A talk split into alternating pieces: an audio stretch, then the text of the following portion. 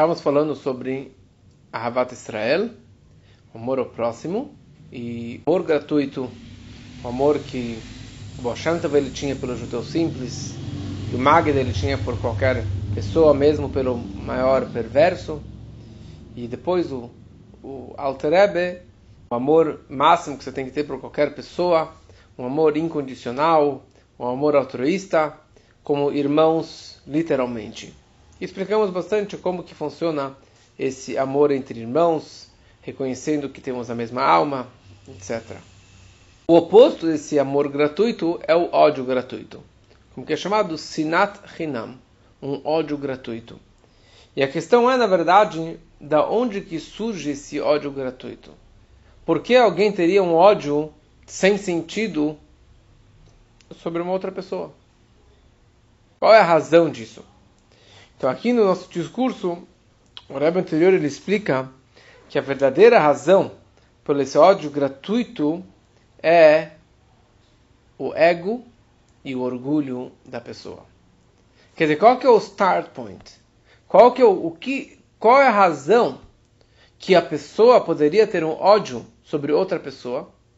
Que como explicamos, esse tipo de ódio não é porque a pessoa fez tal coisa ou deixou de fazer. Porque existe uma inveja, que a pessoa tem mais sucesso do que eu, mais inteligente, tem mais dinheiro, tem mais algo. Mas existe um ódio que é aquele ódio incondicional. Que a gente pode chamar isso aqui de antissemitismo. O antissemitismo não tem uma razão. Cada vez se inventa outra razão. Se era nas cruzadas, era uma explicação. Se era no comunismo, era uma outra razão. Se era no holocausto, era uma outra razão. E hoje que é anti-Israel, é uma outra razão. Qual que é a verdadeira razão? Não tem razão. É um ódio sem sentido. É um ódio gratuito que ele odeia o judeu e ponto final.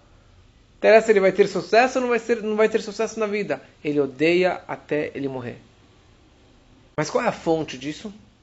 Qual é a razão que um ser humano consegue odiar o outro pelo simples fato que ele existe sem ter feito nada contra ele?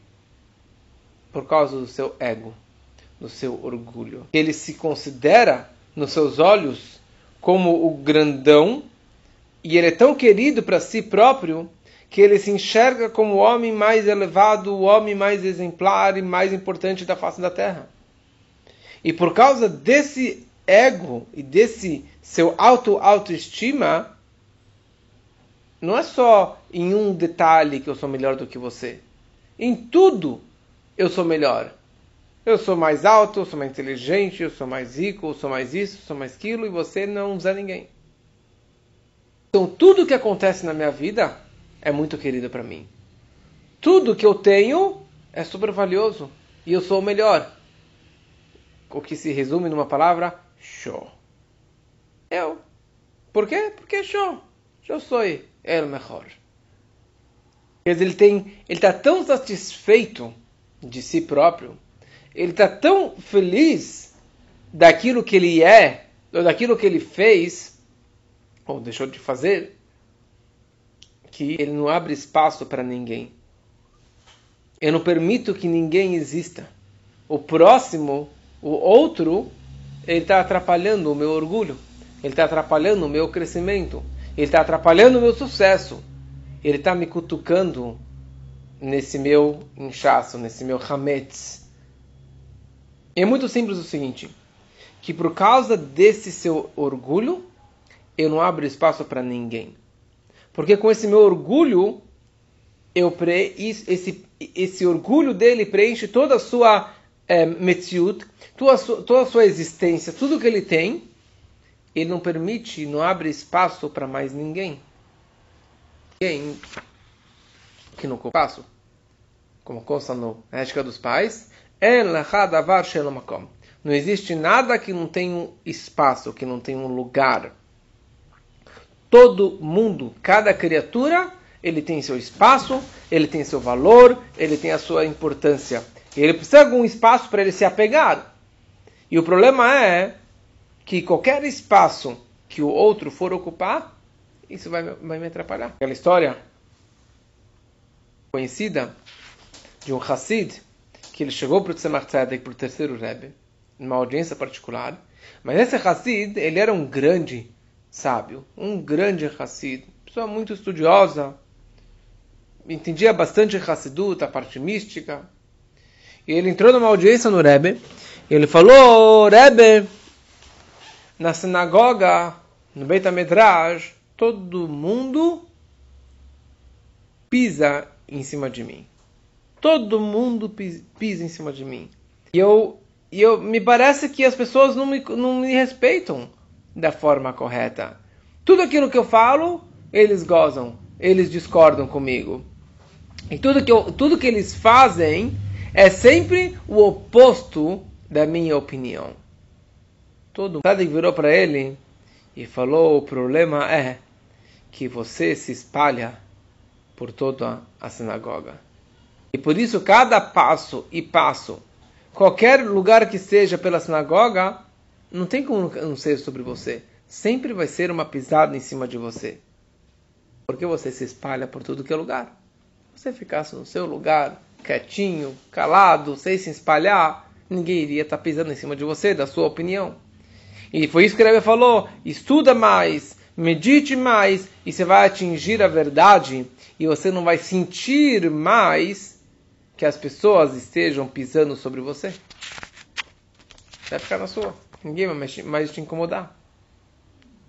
Então quer dizer, por causa desse ego, eu não permito que os outros ocupem espaço. E quando eu estou tão inflado, tão cheio de si, ele se espalha cada vez mais. E ele não, não abre uma brecha, não abre um espaço não tem nenhum lugar que os outros possam pisar, que não pertence a mim. Palavras. Se eu estou em todo lugar e o cara quer entrar, ele vai acabar me cutucando. Ele vai ter que diminuir o meu espaço. Ele vai ter que empurrar minha barriga para dentro. Porque eu me espalhei por tudo que é lugar. Então não te aguento. Porque você está me incomodando. E quem é o problemático aqui? Em outras palavras, o problema do, ódio gratuito o ódio tem as suas consequências, que é a raiva, que é a inveja, que é a concorrência, que é depressão e assim por diante. O start point de tudo isso é o seu ego, o auto, autoestima. Então, no momento que eu me enxergo como grandioso, o outro virou meu inimigo. Apesar que ele nunca me falou nada, nunca foi contra mim, mas ele virou meu inimigo. E a oposição dele é não que ele me xingou, que ele me atacou, que ele me bateu, ou que ele me, me contrariou alguma coisa. O simples fato que ele existe, que ele se encontra neste planeta, isso na verdade já está me apertando. Isso já me deixa nervoso. Isso já me deixa chateado. Quer dizer, o fato que existe a existência daquela pessoa, isso incomoda e isso diminui a minha grandeza, diminui o meu ego. E por isso que eu te odeio tanto. E não te aguento. Por causa que você está indo contra a minha, a, a, minha expansão.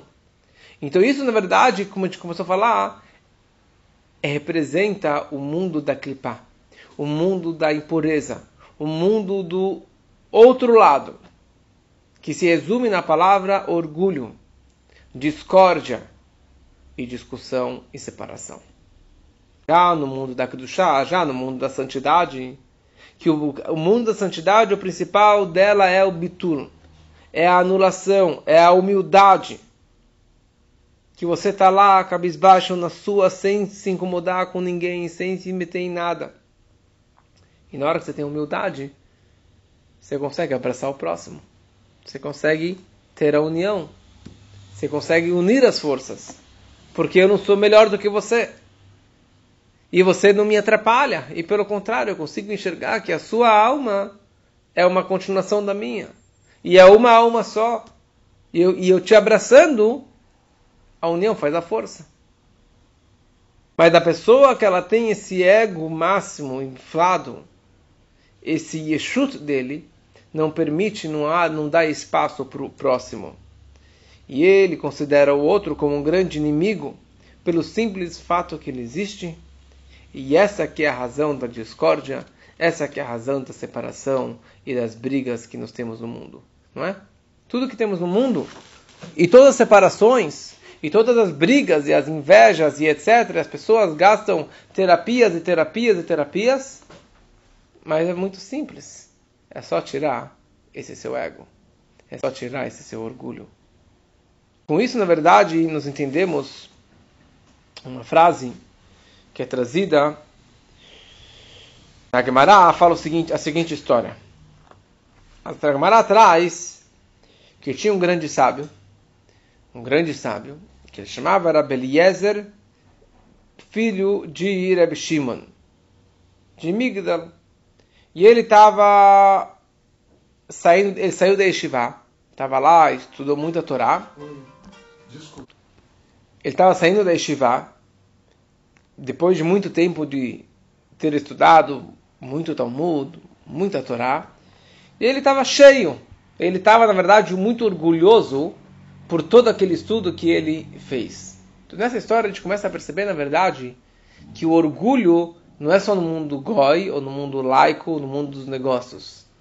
Ele pode ser um grande David Chacham, um grande erudito, uma pessoa que estuda muita Torá 24-7, e também ele está muito orgulhoso porque eu estudei Torá, porque eu conheci muita Torá. E olha o ponto que esse sábio, Rabbi Eliezer, ele chegou. Ele estava passeando com seu jumento, voltando para casa, passando pela beira do rio, e de repente ele se dá de frente com um homem. Mas era um homem muito feio. A aparência dele era muito muito simples, muito feia, na verdade.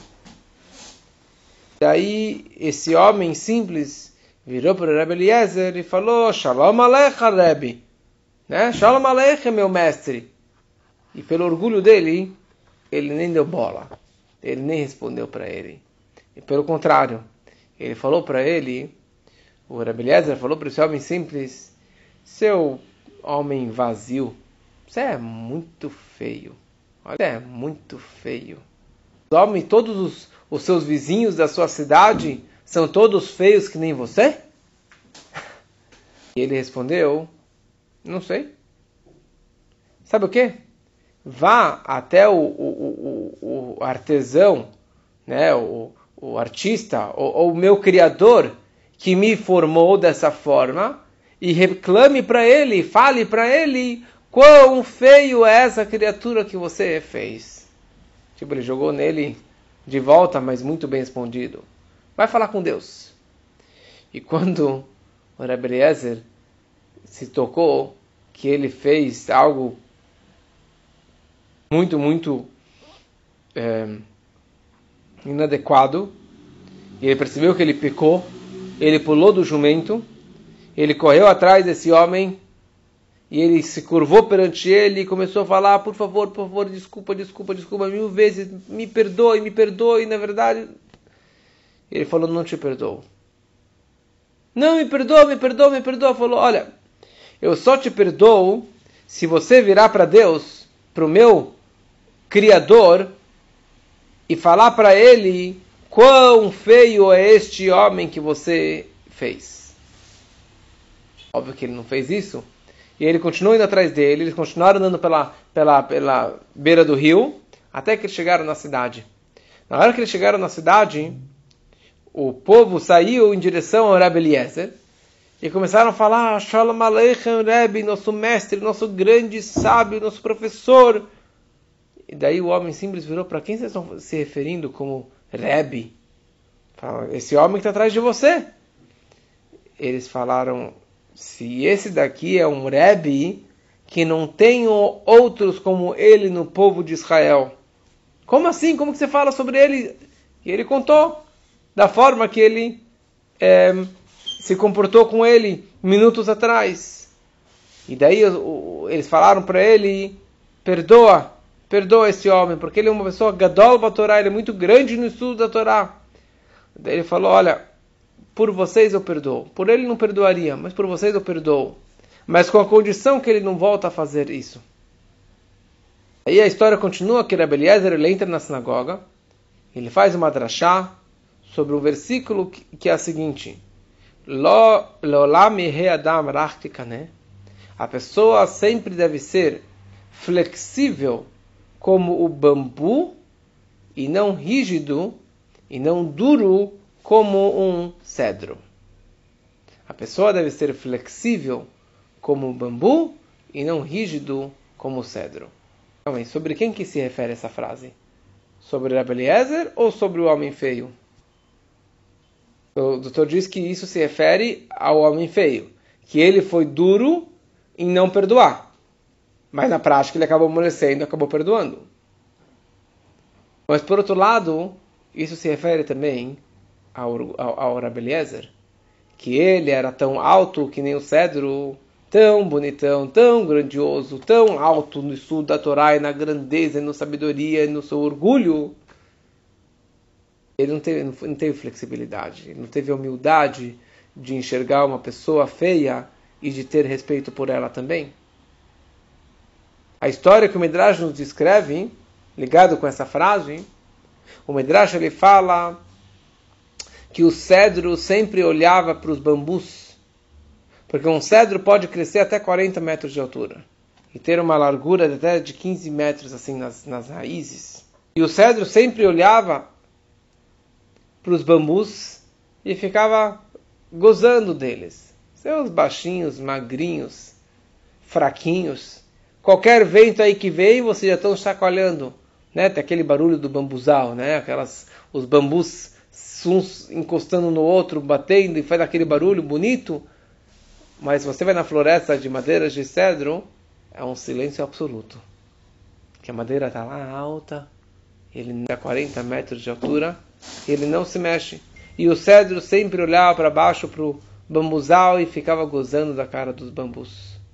Até que tinha, um dia veio um temporal, uma ventania muito forte e acabou quebrando o cedro e ele partiu pela metade, caiu e morreu.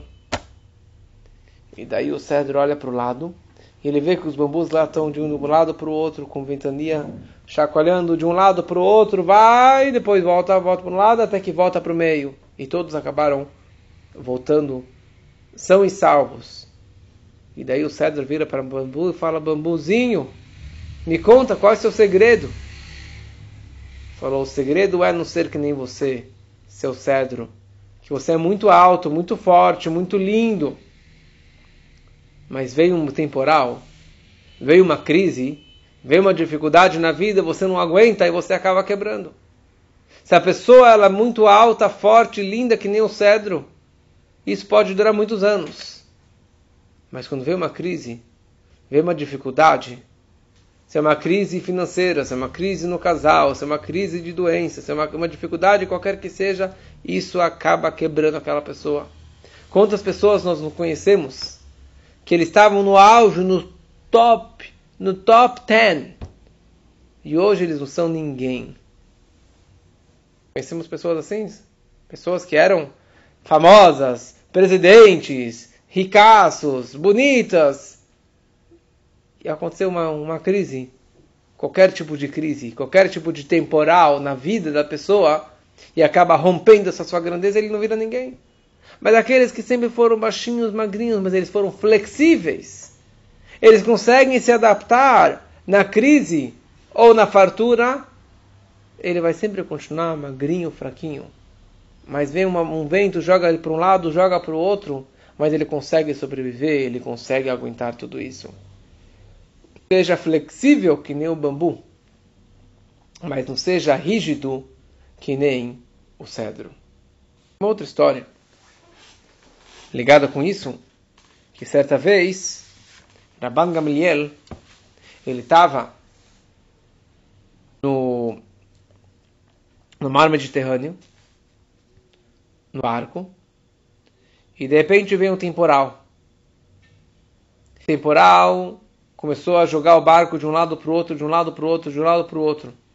E o barco dele era mais forte e aguentou a ventania e os raios e trovões e as ondas altas. Mas ele viu vários barquinhos ao redor dele que eles viraram de ponta cabeça, quebraram e todos os que estavam lá acabaram morrendo. De repente ele percebeu que o barco que estava próximo dele estava lá, nem mais nem menos, o próprio Rabi Akiva. O grande Rabi Akiva, que era o mestre dele. E ele viu que o barco quebrou. E Rabi Akiva afundou e afogou. Ele ficou desesperado, começou a chorar e rasgou a camisa, ficou mal. Porque o Rebbe Akiva, o grande Rebbe Akiva, morreu. Passam alguns dias, ele volta para o porto, ele volta para Israel, volta para Estivá. E quando ele chega na Estivá, quem que estava dando a drachá na, na, na Estivá? O próprio Rebbe Akiva. E Rabban Gamliel ficou assustado, falou, pensei que ele tinha morrido. Depois do, do, da aula, ele chega para o Rebbe Akiva e fala, mas mestre, eu vi que o senhor caiu do barco e se afogou. Falou, é, realmente, eu caí do barco. Mas quando que o barco ele quebra, a primeira coisa que você faz, você tenta se apegar, abraçar qualquer pedaço de madeira, para que vire uma boia, para que vire uma prancha. E foi isso que eu fiz, eu peguei um pedaço de madeira e eu me abracei nela. E eu comecei a flutuar com as ondas. Quando vinha uma onda, eu subia com a onda e descia com a onda, subia com a onda, descia com a onda. Mas quando vinha uma onda muito, muito alta, eu abaixava a cabeça, né? Você entrar dentro da onda, em vez não tem como enfrentar uma onda de 2, 3 metros de altura, eu abaixava a cabeça e eu enfrentava, e eu estava por baixo da onda. Eu surfar na vida com dificuldades, sobe com a onda, desça com a onda. Mas se tem uma coisa muito alta, abaixa a cabeça. Tem essa humildade e assim você consegue enfrentar. Mas se você está muito alto, que nem o cedro, uma hora você quebra, você morre, que nem todos os outros do barquinho da Rebbe Akiva. Daqui nós vemos a verdade que mesmo pessoas estudiosas da Torá, eles podem ter esse orgulho. Tem muitas pessoas que estudam Torá só pensando no seu nome. Eu vou ser um grande sábio. Eu vou ser um grande líder. Eu vou ser um grande rabino. De uma grande sinagoga. Errado. Esse não é o propósito da Torá. O propósito da Torá é você ter essa humildade e assim, sim, você se abraça com a Torá de verdade. E aqui tem uma história muito bonita de um, um dos grandes eruditos, com grandes dons, é, um homem de negócios, é, e no começo da vida dele, ele era muito contra a Hassidut, muito contra o Alter Rebbe. E ele acabou chegando no Alter Rebbe, ele acabou chegando no Alter Rebbe e estudando muita Hassidut. Ele conseguiu conquistar muita Hassidut durante a vida dele durante a estadia lá em Liosna. Quando ele entrou no Alter Rebbe, na primeira audiência particular, na primeira Yechidut, ele virou para o Rebbe e falou, Rebbe, Mahaserli, o que, que me falta? Eu tenho toda a Torá na minha cabeça, tanta parte revelada, a parte mística, eu estou aqui com o Senhor, e o Rebbe falou para ele, não falta nada para você. Você é temente a Deus, você é um grande estudioso, mas você tem que tirar de si esse hametz, esse seu ego, esse seu orgulho, esse seu auto arrogância e colocar matzah dentro de si, que é essa humildade. E o que acontece? Um objeto, as pessoas trocam de louça para Pesach. Um objeto que foi usado para Hametz, um objeto que foi usado com orgulho, você precisa colocar ele dentro do fogo para conseguir fazer um libum, para você conseguir queimar todo aquele hametz que tinha dentro de você. Como que você queima todo esse hametz? Através das faíscas que você vai se meter no estudo da Torá. Quer dizer, isso que é o orgulho, que é isso que, a, que faz que a pessoa não, não suporte, não aguenta mais ninguém. E é essa que é a, isso que é a fonte desse ódio gratuito. Então, quer dizer, mesmo um Talmid Chacham, um grande estudioso, pode aturar a vida inteira, mas se ele não queimar, não exterminar o Yeshut, seu ego dentro de si, ele pode ter um ódio gratuito para outros. Que é isso que acontece nesses dias. Os 24 mil alunos do Rebbe Kiva que aconteceu, todos morreram. Por quê? Por falta de respeito pelo próximo. E o mais interessante é o seguinte: dos 24 mil, sobreviveram quantos? Cinco. Nós sabemos o nome dos cinco. E o que, que, cada um fez? Começando com o Rabi Shimon Bar Yochai. Você sabe o nome de um dos outros 24 mil? Alguma coisa que eles falaram? Alguma Torá que eles estudaram? Zero. Nós não sabemos o nome de nenhum dos outros 24. Incrível. Nem o nome, nem o que eles falaram. Sabe por que não? Porque eles, porque eles pensavam só no meu estudo, na forma que eu entendi. E você está errado. Que é essa que é a explicação. Que eles morreram pelo falta de respeito. Não é que eles maltrataram um ao outro. Mas sim que eles deixaram de dar respeito.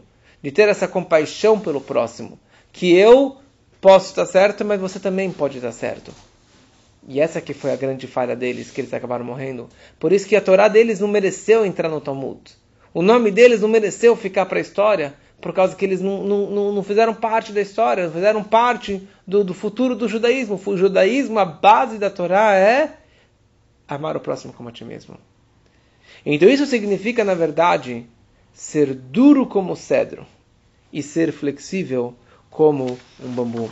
E dessa forma, na verdade, quando você tem mais essa flexibilidade, você consegue enxergar aos outros, e é isso que permite que você tenha essa humildade e que você possa abraçar os outros e de ter amor aos outros, um amor gratuito. E é isso que, na verdade, é o trabalho desse período do Sfirat Omer.